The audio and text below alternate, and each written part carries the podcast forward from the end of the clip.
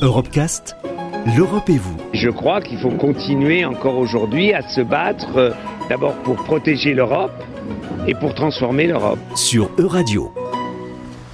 Toi, tu vas avec la police, ok, moi, derrière, ok, no problème. hein. Pour mieux gérer la circulation des migrants, la France a fermé ses frontières franco-espagnoles et franco-italiennes depuis novembre 2015. Depuis cette date, le pays a été condamné plus de 500 fois pour violation des droits fondamentaux des migrants. L'arrivée des associations et la rédaction de divers rapports, comme notamment celui du défenseur des droits ou encore celui de l'ANAFE, ont permis de pointer du doigt certains agissements de l'État français sur la question. Zia Ouloumi est avocat au barreau de Nice, spécialisé en droit des étrangers.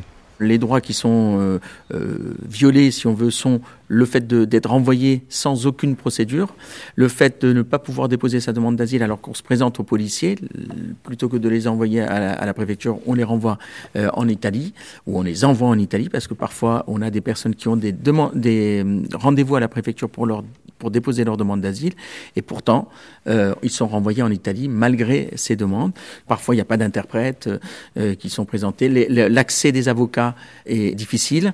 On n'arrive pas à accéder à nos clients. Donc euh, vo- voici les, les problèmes. Les associations dénoncent régulièrement un délit de solidarité, un terme qui n'existe pas dans le droit français mais qui semble pourtant bien réel. On ne peut pas avoir délit de solidarité, puisque soit je suis solidaire, je mets en jeu le principe de fraternité, et donc ma liberté d'aider autrui, soit je ne le fais pas, sans se poser la question de, la personne en danger ou pas.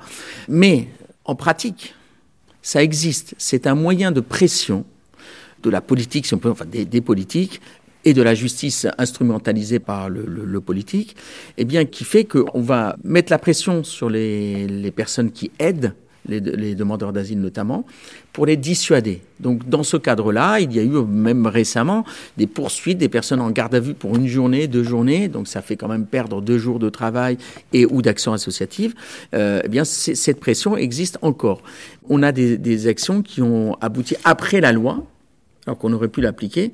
Donc le délit de solidarité existe encore par rapport pour l'entrée. Euh, on se pose même pas la question. On dit à partir du moment où vous les avez aidés, le Conseil constitutionnel, euh, qu'importe, euh, considère que l'entrée ne, rentre pas dans, dans le champ de, de l'humanitaire. C'est-à-dire que l'humanitaire s'arrêterait à, la frontière euh, intérieure, par exemple avec l'Italie ou avec l'Espagne. C'est les deux endroits où ça pose beaucoup de problèmes en ce moment.